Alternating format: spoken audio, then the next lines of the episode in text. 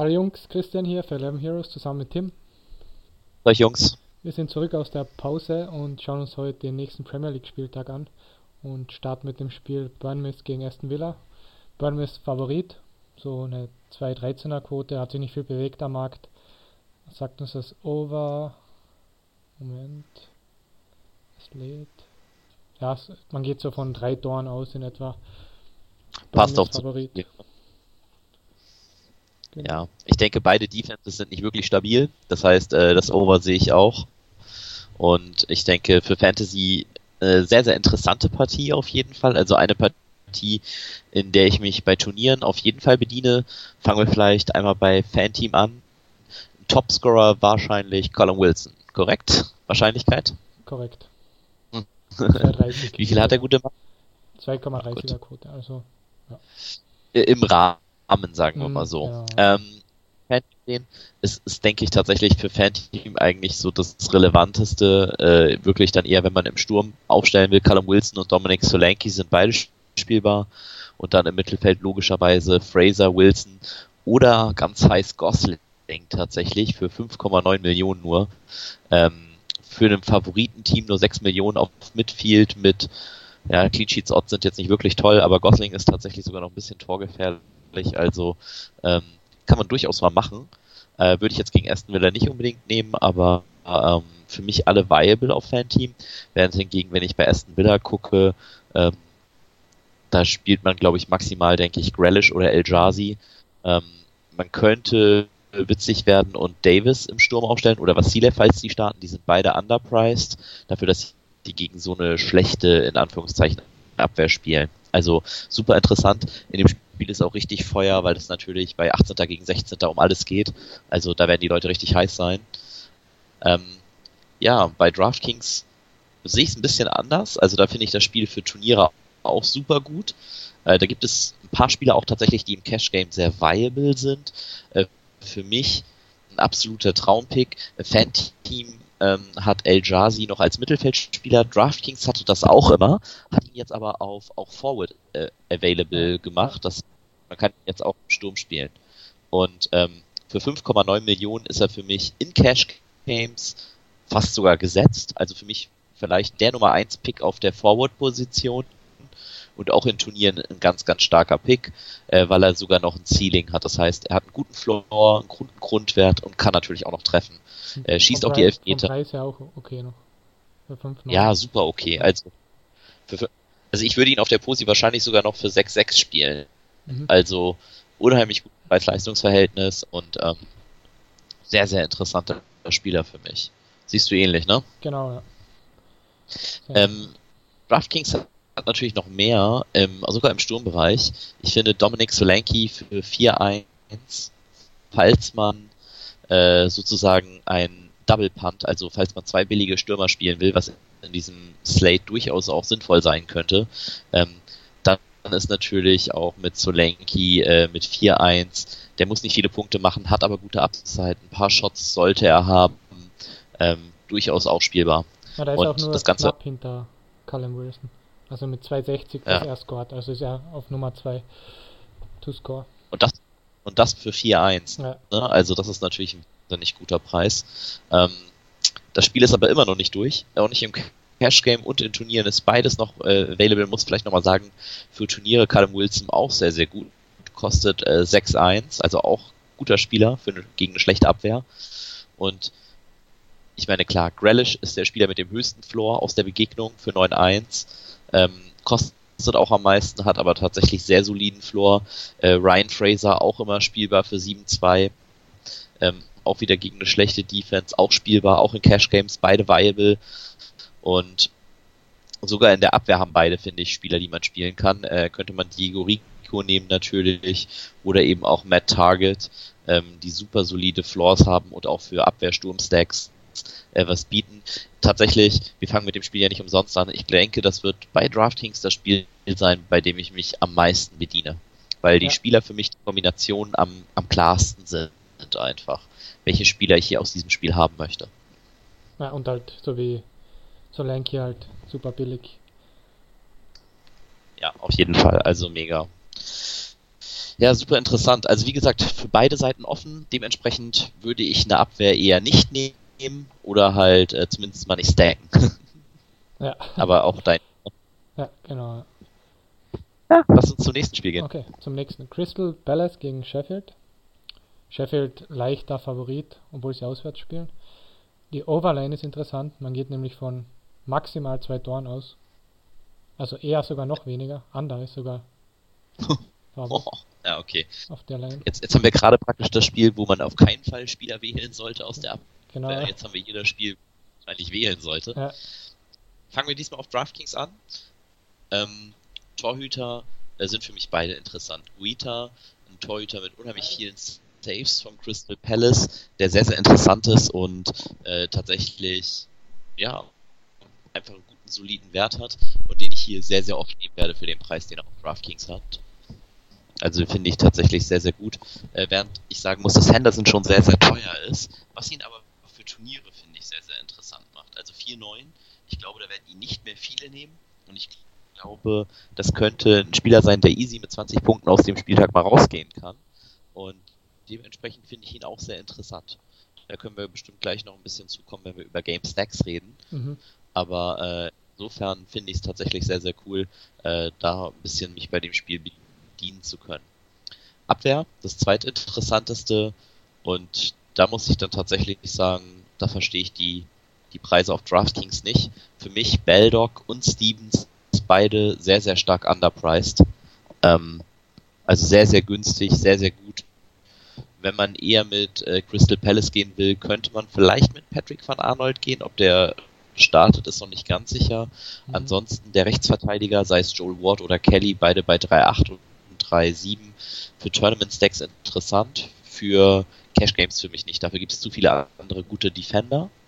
Aber tatsächlich hier halt ein paar interessante Leute.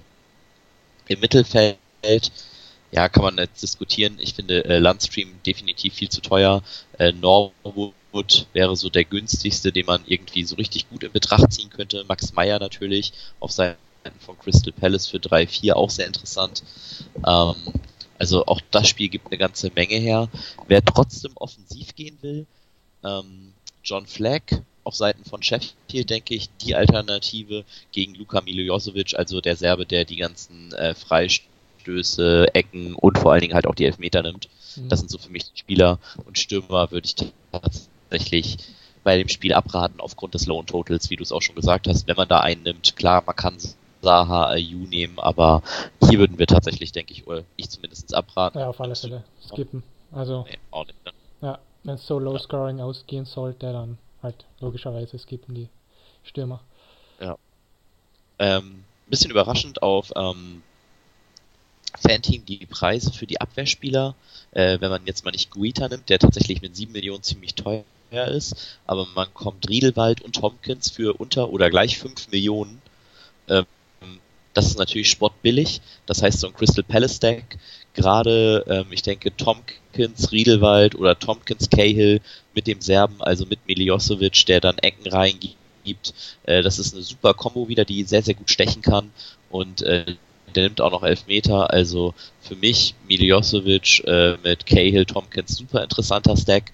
Ähm, auch auf der Gegenseite äh, auch Sheffield interessant, allerdings ist Sheffield deutlich besser gepriced, was gerade die Mittelfeldspieler angeht. Im, in der Abwehr sind Beldock und Landstream für mich preislich sehr akzeptabel, weil sie auch hohe Upside haben mit 6,4 und 6,5 Millionen.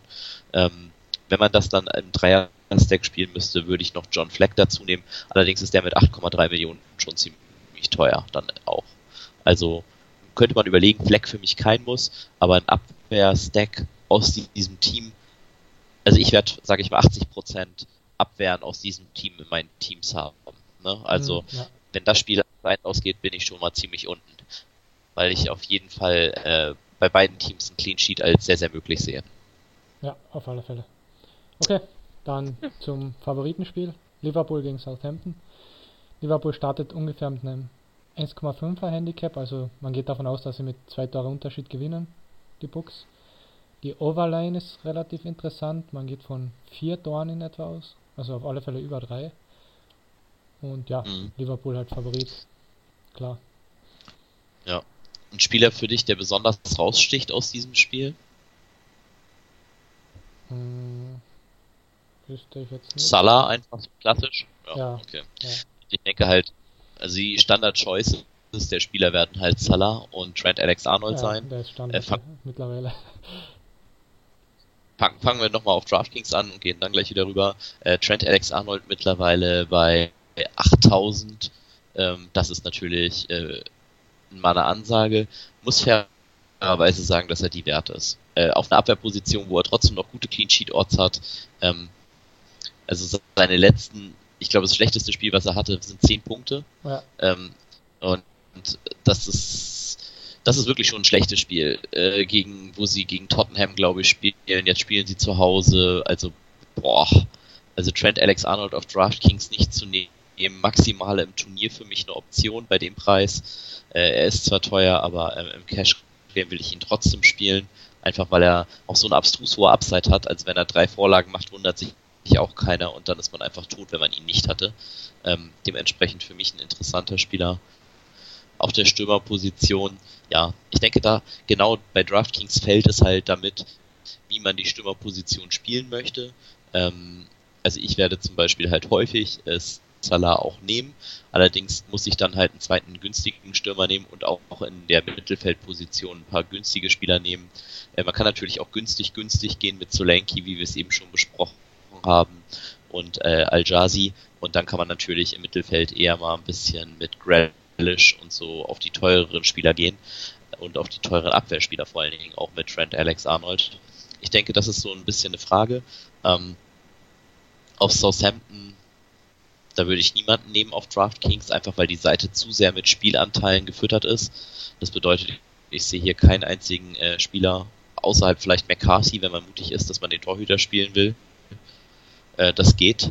Äh, würde ich allerdings auch nicht machen, aber das wären für mich so die Standard Spieler. Und was natürlich sehr, sehr interessant ist, ist, ähm, wie teuer eigentlich die anderen Liverpool-Spieler sind. Bedeutet für mich, ähm, so Minamino, den ich eigentlich interessant gefunden hätte, kostet ja. dann fast 9000.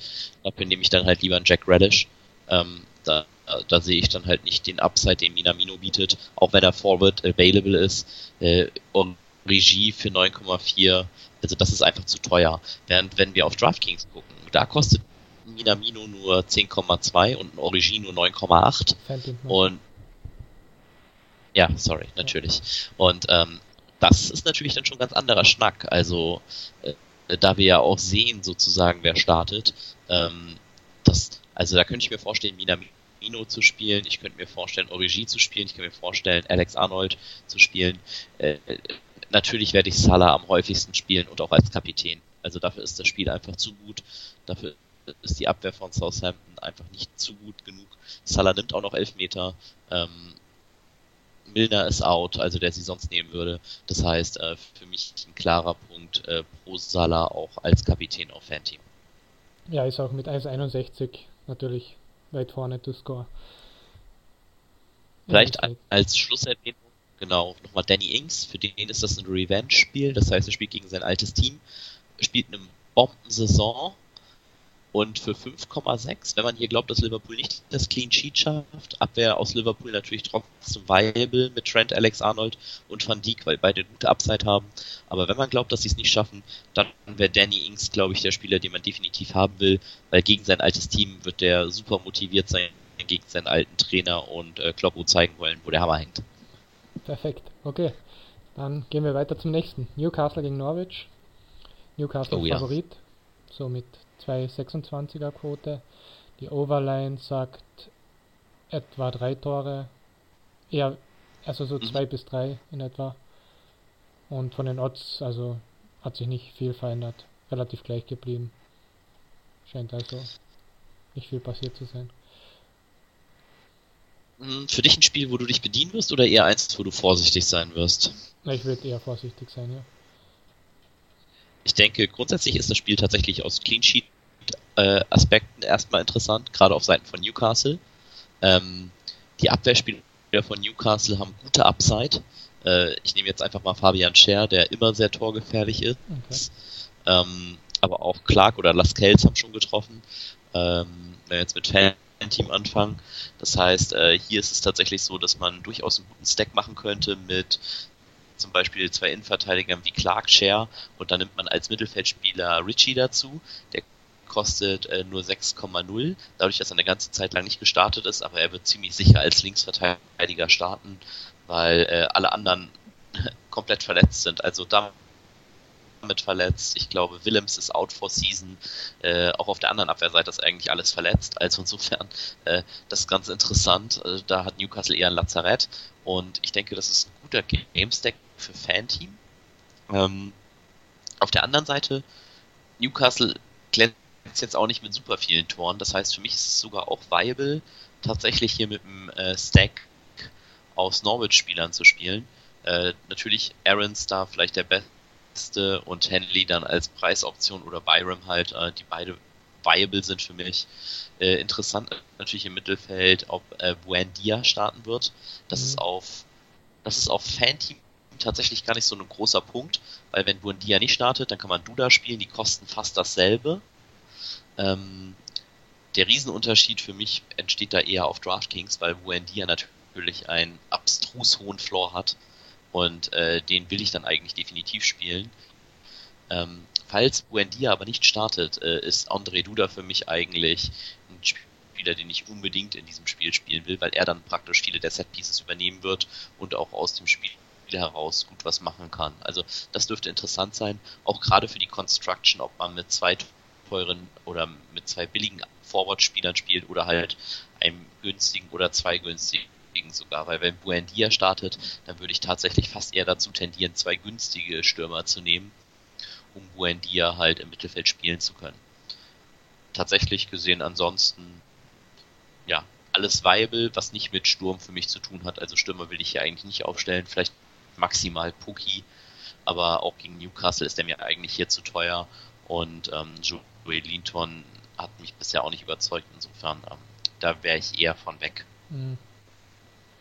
Also eher weniger interessant. Genau. Okay, perfekt. Ja, dann gehen wir zum nächsten. Watford gegen Everton. Interessant von den Odds her. Watford mittlerweile Favorit.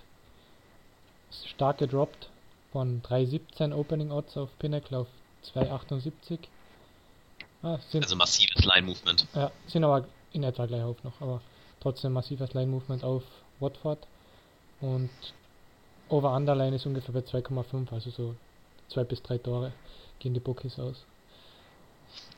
So, solche Spiele sind natürlich immer interessant, weil ähm, gerade die Fanteam-Preise sehr, sehr früh kommen und dementsprechend die Spieler halt so gepriced sind, dass sie underpriced sind für die Odds, die sie haben. Hm. Ähm, bedeutet logischerweise, äh, die Fanteam-Spieler äh, sind auf Seiten vom Watford ein Tick zu günstig, äh, werden dementsprechend auch ein bisschen Ownership ziehen. Äh, nichtsdestotrotz es ist ein Spiel, ausgeglichenes Spiel ist für mich immer riskant, finde ich. Ne? Also hast du mega Bock auf das Spiel auch oder denkst du auch eher auch wieder mit Vorsicht walten lassen? Nee, auch mit Vorsicht genießen lassen. Also würde ich auch eher. Sehe ich ähnlich tatsächlich. Ähm, ich denke, man kann hier durchaus mal eine Abwehr nehmen. Gerade Everton Abwehrspieler haben massive Upside, wenn ich mal an Digne oder nennen, äh, so denke. Ähm, auch Pickford ist sehr günstig. Ähm, ich denke, es kommt sehr, sehr stark darauf an. Das hat wahrscheinlich auch mit dem Line Drop zu tun. Äh, was ist mit Richarlison und Sigurdsson? Starten die? Dann wird sich da nochmal Line Movement in die andere Richtung wieder geben. Im Momentan geht man davon aus, dass sie nicht starten. Das heißt, sollte das sich bewahrheiten, dann ähm, würde ich wahrscheinlich eher auch von diesem Spiel fernbleiben. Sollte einer dieser beiden starten, finde ich es gar nicht so schlecht, äh, einen dieser beiden Spieler zu nehmen mit einer Abwehr von Everton oder eben auf der Gegenseite auch die zu günstigen Abwehrspieler dann für Watford zu nehmen, falls sie nicht starten, um das Line-Movement halt auszunutzen. Ich denke, das wären ganz interessante Taktiken. Auf Fanteam zumindest mal. Auf, auf DraftKings, ja, das ist für mich dann auch wieder so ein Spiel. Calvin Lewin als Stürmer für 7-2, definitiv ein solides Tournament-Play, genau wie Moise Keane für 6 Millionen, genau wie, äh, Gary äh, Dolofeo für 7-7. Äh, definitiv alle Spieler, die man im Turnier spielen kann. Ähm, für mich eher nicht so Tournament-viable oder äh, Cash-Game-viable sind dann halt die restlichen Spieler. Theo Walcott könnte man noch im Tourney spielen, der ist auch für 5-6 ziemlich günstig für die Sturmposition, also eine gute Alternative. Zu den anderen Standardspielern, also ein guter Pivot äh, von, äh, für El Jazi, falls man den nicht spielen will. Ähm, das finde ich ganz interessant. Äh, in der Abwehr dann natürlich Lukas Dien hier für 7000 äh, ganz, ganz interessant, äh, gerade wenn Sigurdsson nicht startet. Sollte Sigurdsson starten, halte ich Dien hier für absolut overpriced, weil er ist so gepriced, dass er ein Monopoly Set Pieces hat und das hat er nicht, wenn äh, Sigurdsson startet. Äh, ganz interessant sollten weder Dinie noch Sigurdsson starten, sondern Leighton Baines. Dann wäre das ein Spieler für 3-5, der ein unheimlich gutes Schnäppchen wäre auf DraftKings und den man meiner Meinung nach dann eingeloggt haben muss sogar. Ansonsten auf Watford-Seite äh, Rollebass vielleicht erwähnenswert für 4-8 noch für Cash Games. Allerdings glaube ich jetzt nicht, dass das äh, super interessant wird und ja, im Game mäßig Tournament Stacks würde ich hier auch eher die Hand voll lassen. Vielleicht könnte man nochmal Troy Dini erwähnen, äh, der für 7-6 super teuer ist und dementsprechend nicht geowned sein wird. Das heißt, wenn man einen Stürmer spielen möchte, den fast garantiert kein anderer hat, dann kann man hier zu Troy Dini greifen. Ja, von den Orts her hat er die Uli. besten to score, aber halt auch 260, also nicht so gut. Aber wenn wir der, dann an. Der muss halt hitten, denken, sonst macht er nichts. Ja, genau. Aber Solenki hat auch 260 und kostet 4-1 ja, gegen 7-6. Und das für 3-5 dieselben Tororts. Also finde ich schon, der eine spielt gegen eine sehr solide Abwehr wie Troy Dini, der andere spielt gegen eine scheuen Torabwehr mit äh, also Aston Villa. Also ich denke, da kann man schon sehen, dass da Value ist. Und deshalb ja. denke ich, ist er vielleicht trotzdem gar kein so schlechtes Tournament-Play, weil ihn keiner nehmen wird. Mhm. Natürlich, wenn er hittet, dann bist du vorbei am Rest. Ja, aber er muss auch zweimal hitten bei dem Preis, muss man fairerweise ja, sagen. Ne? Also ein Tor reicht hier nicht. Zumindest mal nicht, um am Feld vorbeizugehen. Für Break-Even ist ein Tor wahrscheinlich nicht okay. okay. Okay, dann zum nächsten. West Ham gegen Brighton. West Ham minimaler Favorit. Eher ausgeglichen. Mhm. Minimal vielleicht, ja. Das Over auch wieder zwei bis drei Tore in etwa. Ja. ja. Ist hier Line-Movement? Nee, gar nichts. Ähm, ja, für mich schon wieder so ein Spiel, eigentlich Hände von lassen. Also es ist wieder so eng. Ähm, beide sind, also ich traue eher West Ham zu, drei Tore zu machen, deshalb finde ich auf Fanteam oder auch auf DraftKings im Tournament mal interessant. Ähm, man kann ihn mit Snodgrass kombinieren, das finde ich okay. Man kann ihn auch mal mit einer Abwehr von Cresswell, Masuaku kombinieren. Äh, Finde ich absolut viable, auch auf Fanteam, wie gesagt, das so zu machen. Ähm, finde aber auf der Gegenseite genauso die Brighton äh, Stacks viable. Das heißt, äh, ob ich da mit Webster, Dank und dann im Mittelfeld halt Pascal Groß oder Trossard, je nachdem wer startet, und vorne halt Neil Mopai nehme. Ähm, das finde ich ist alles viable, ist aber alles Turnier für Cash Games. Ähm, Gerade auf DraftKings finde ich eigentlich keinen einzigen Spieler interessant muss ich ehrlich sagen, aus diesem Spiel. Äh, der noch am interessantesten Spieler wäre Snodgrass für 6,8. Äh, den, der ist durchaus äh, playable und viable. Alle anderen Spieler ähm, für mich eher uninteressant. Vielleicht mal Suaku noch auf dem Wing. Allerdings muss man auch mal gucken, ob Cresswell vielleicht da eine Position hat, die man spielen könnte. Das Spiel ist im Allgemeinen sehr, sehr schwierig. Hängt daher, äh, oder kommt daher, dass Brighton sehr viel Ballbesitz hat aber mit diesem Ballbesitz halt relativ wenig Torchancen erspielt. Mhm. Und deshalb glaube ich, dass das Spiel auch ein bisschen hinplätschern könnte. Und das wird jetzt nicht das Spiel meiner, meiner Träume sein. Was ich mir gut vorstellen kann, ist, dass ich einen Torhüter aus dem Spiel nehme. Ähm, aber äh, wie gesagt, jetzt auch nicht irgendwie das Spiel, wo ich mich unbedingt beteiligen muss auf keiner der Seiten. Was nicht heißt, dass das Spiel unspielbar ist. Es ist definitiv okay und viable, Spieler aus diesem Spiel zu nehmen. Siehst du es irgendwie anders oder würdest du es genauso sehen? Ja, in etwa. Aber ich würde es wahrscheinlich eher lassen. Ja, ja. am Anfang Fokus. Mhm. Damit ist der DraftKings Slate auch schon äh, sozusagen vorbei und wir würden uns dann auf Fanteam konzentrieren, auf die letzten beiden Spiele. Genau, das ist Manchester United gegen die Wolves. Mhm. Manchester Favorit, aber interessant, dass sehr starker Drop auf die Wolves. Also die sind zum Beispiel mit ungefähr einer 5er-Quote am 18. Jänner gestartet, die Bookies, und sind jetzt auf 3,46. Also sehr starker Drop auf die Wolves seitdem. Die mhm. Overline geht so von 2 bis 3 Toren wieder aus, eher 2. Ja, ich denke, es, ja, es macht Sinn. Also Manchester United mittlerweile absolutes Lazarett, ne? auch alles verletzt eigentlich, was laufen kann, gefühlt. Ähm, was, was es halt so schwierig macht, aus Fantasy-Sicht dieses Spiel zu nehmen, ist halt tatsächlich wissen nicht, wer startet. Und ähm, so ein Bruno Fernandes, den Manchester United jetzt gekauft hat, ist ein absolutes Biest. Also der ist wirklich unheimlich stark, unheimlich guter Spieler. Wenn ich wüsste, der startet, ähm, das ist ein Spieler, den ich definitiv nehmen kann. Äh, ich weiß aber nicht, ob er startet. Und ähm, wie du schon sagst, massives Line-Movement. Ich weiß äh, wahrscheinlich, dass Rashford nicht starten wird. Für mich eigentlich auf Fanteam der spielbare Spieler da Martial, den ich nehmen kann. Und auf Seite äh, der Wolves, die Spieler, die ich gut finde, sind Adama Traoré und logischerweise dann halt ähm, also Jimenez. Man weiß wieder nicht, ob Neto oder Jota starten. Kann man nicht einfach so nehmen, weil sie sonst keinen Ersatz hätten mit Safety Net. Das geht nicht, weil Jota als Stürmer zählt und äh, Neto tatsächlich als Mittelfeldspieler. Deshalb ist das nicht so einfach. Äh, vielleicht sogar tatsächlich, wenn man nicht glaubt, dass Manu torgefährlich wird, ähm, könnte man sich mit der Abwehr wieder von den Wolves äh, vertraut machen, die tatsächlich von diesem starken Drop ja auch äh, profitieren. Und ja. für mich aber Jimenez eigentlich der Spieler, den ich mit am wahrscheinlichsten aus diesem Spiel nehme, genau wie Martial. Okay, perfekt. Dann zum nächsten. Burnley gegen Arsenal. Oha. Arsenal Favorit, 2 Quote in etwa. Die Overline sagt, Moment. Auch wieder 2 bis 3 Tore.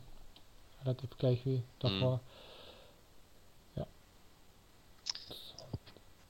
Für mich, für mich eigentlich wieder so das klassische Spiel, wo ich eigentlich also maximal zwei Spieler nehme. Ich denke, äh, Martinelli hat hoffentlich überzeugt in seinen bisherigen Auftritten, hat super gespielt, gut getroffen, ähm, als wenn der jetzt nicht startet, dann wäre ich doch sehr überrascht. Äh, den finde ich absolut playable und viable. Und Aubameyang ist zurück von seiner Sperre und machen wir es eigentlich nicht viel komplizierter als das. Ich will weder auf die Arsenal-Verteidigung gehen, noch auf äh, Burnley-Verteidigung in dem Spiel, weil ich auch glaube, dass da Tore fallen. Ähm, ich finde auch Chris Wood sehr interessant auf Burnleys Seite, einfach weil Arsenal unheimlich schlecht verteidigt und Wood gezeigt hat, dass er echt gut trifft. Also Chris Wood, Aubameyang und Martinelli nur Spieler für mich aus den Stürmereien, die interessant sind und äh, defensive-mäßig, vielleicht wenn ich mal einen ganz mutigen Tag habe, gehe ich mal auf Pope und Tarkovsky. Aber äh, es ist jetzt auch nicht so, dass Arsenal viel blind aufs Tor schießt. Insofern, das ist wieder ein Spiel, wo ich mich nur offensiv bediene. Okay, aber auch eher weniger. Also jetzt nicht genau, super interessant. Nee, im letzten Spiel vielleicht wieder gleich ein bisschen mehr, zu dem wir jetzt kommen. Das genau. ist dann für mich das vielleicht nochmal Spiel, wo ich ein bisschen tiefer reingehe. Ich weiß nicht, wie es mit dir ist, aber. Ja, Tottenham, Manchester. Äh, Manchester ja. City eine 1,60er Quote ungefähr auf Sieg, also wieder Favorit halt. Start mit einem minus 1er Asian Handicap, also man geht so davon aus, dass sie wahrscheinlich mit zwei Tore gewinnen. Overline sagt Over 3,5 fast, also vier Tore fast. So zwischen drei und vier ja. Toren etwa. Finde ich realistisch, ehrlich gesagt. Ähm, was sind so die Spieler, auf die du hier achtest? Also, wer sind so die Spieler, die du für interessant hältst? Kevin De Bruyne vor allem immer, wie immer. Ja. Dann wird halt interessant, immer. wer vorne spielt. Ja, das sehen wir natürlich nicht. Ähm, ich denke aber, äh, das ist in dem Sinne relativ problemlos, weil man kann Aguero aufstellen und wenn der nicht startet, wird er substituted to Jesus. Die kosten fast dasselbe, da verliert man nur 200.000. Hm. Äh, das ist definitiv machbar mit dem Pricing auf Fan-Team. Deshalb, also Aguero werde ich fast in jedem meiner Lineups haben. Und ähm, ich denke, das ist auf jeden Fall ein Spiel, den man haben will. Ich finde aber auch im Mittelfeld Son sehr interessant für 7,2 bei den Spurs. Einfach weil er unheimlich torgefährlich ist. Äh, und ich denke, City ist einfach defensiv. So gut sie offensiv sind, so schlecht sind sie defensiv. Also sie kriegen ja fast immer ein Tor, spielen fast nie zu null. Und insofern finde ich Son auch interessant. Und die Manchester City Stacks hören für mich jetzt nicht auf, nur weil sie gegen Spurs spielen. Also dafür waren die Spurs zu schwach. Und ich sehe genauso Kevin De Bruyne, Raheem Sterling und äh, Aguero als absolut viable Dreier-Stack an. Ähm, die schwierigste Frage für mich ist da, wie mache ich zum Kapitän von diesen dreien? Mhm. Weil ähm, ich finde, jeder hat gute Gründe für sich.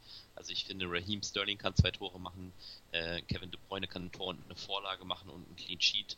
Und, und ähm, ich denke, wenn ich, wenn ich in einen äh, Stack gehe, dann will ich am ehesten Sterling oder Aguero als Kapitän machen und verzichte vielleicht auf De Bruyne.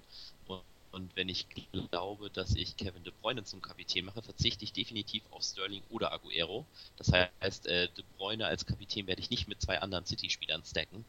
Und ähm, ich denke sogar De Bruyne als solchen Spieler würde ich auch nicht mit zwei City-Spielern wie Aguero oder Sterling stacken. Das heißt, ich finde, hier kann man ziemlich viel interessante Game Theory anwenden. Ähm, most likely werde ich halt sowas spielen wie, wenn ich sicher spielen will, äh, Kevin De Bruyne, Aguero und Salah als Kapitän. Mhm. Also meine drei teuren Spieler in dem Slate. Wenn ich auf mehr Risiko gehen will, gehe ich vielleicht sogar tatsächlich auf ähm, Sterling und Aguero mit Sterling Kapitän und spiele vielleicht sogar entgegen Salah als Mittelfeldspieler, ähm, vielleicht sogar Alex Arnold und Van Dijk als Abwehrspieler auf Fanteam und dodge Salah und gehe dann halt im Mittelfeld auf Minamino oder halt im Sturm auf Origi, weil ich glaube, dass Liverpools Tore daher kommen werden. Also sehr contrarian zum Feld dann, äh, mhm. äh, wobei die Safe Bet natürlich immer Salah ist. Das heißt, wenn wir hier von Cash Games reden, dann würde ich sagen, sind die drei teuren Spieler Aguero, Kevin De Bruyne und Mohamed Salah für mich. Das sind so die Safe Bets in Anführungszeichen für gute Punkte und um die wird man dann das Team aufbauen, da es sehr, sehr viele günstige, gute Optionen an diesem Spieltag gibt. Ähm, denke ich, äh, kann man sehr, sehr interessante Teams auch aufstellen. Genau, und die werden natürlich auch viele spielen, die, also Kevin De Bruyne. Genau, deshalb sage ich ja, in großen Feldern vielleicht eher nicht hm. diese Spieler nehmen, aber gerade in kleinen Feldern finde ich sie sehr, sehr interessant und ähm, man darf halt auch echt nicht vergessen, wie, wie gut diese Spieler sind und warum es auch Sinn macht, sie halt zu wählen weil es natürlich äh, genau in diesem Moment, wenn wir jetzt halt von sowas reden, die Spieler sind, die am meisten und am konstantesten die Punkte einfahren. Genau, okay, perfekt. Dann perfekt. sind wir durch für heute. Das war Christian und Tim für lmheroes.com. Ciao, ciao.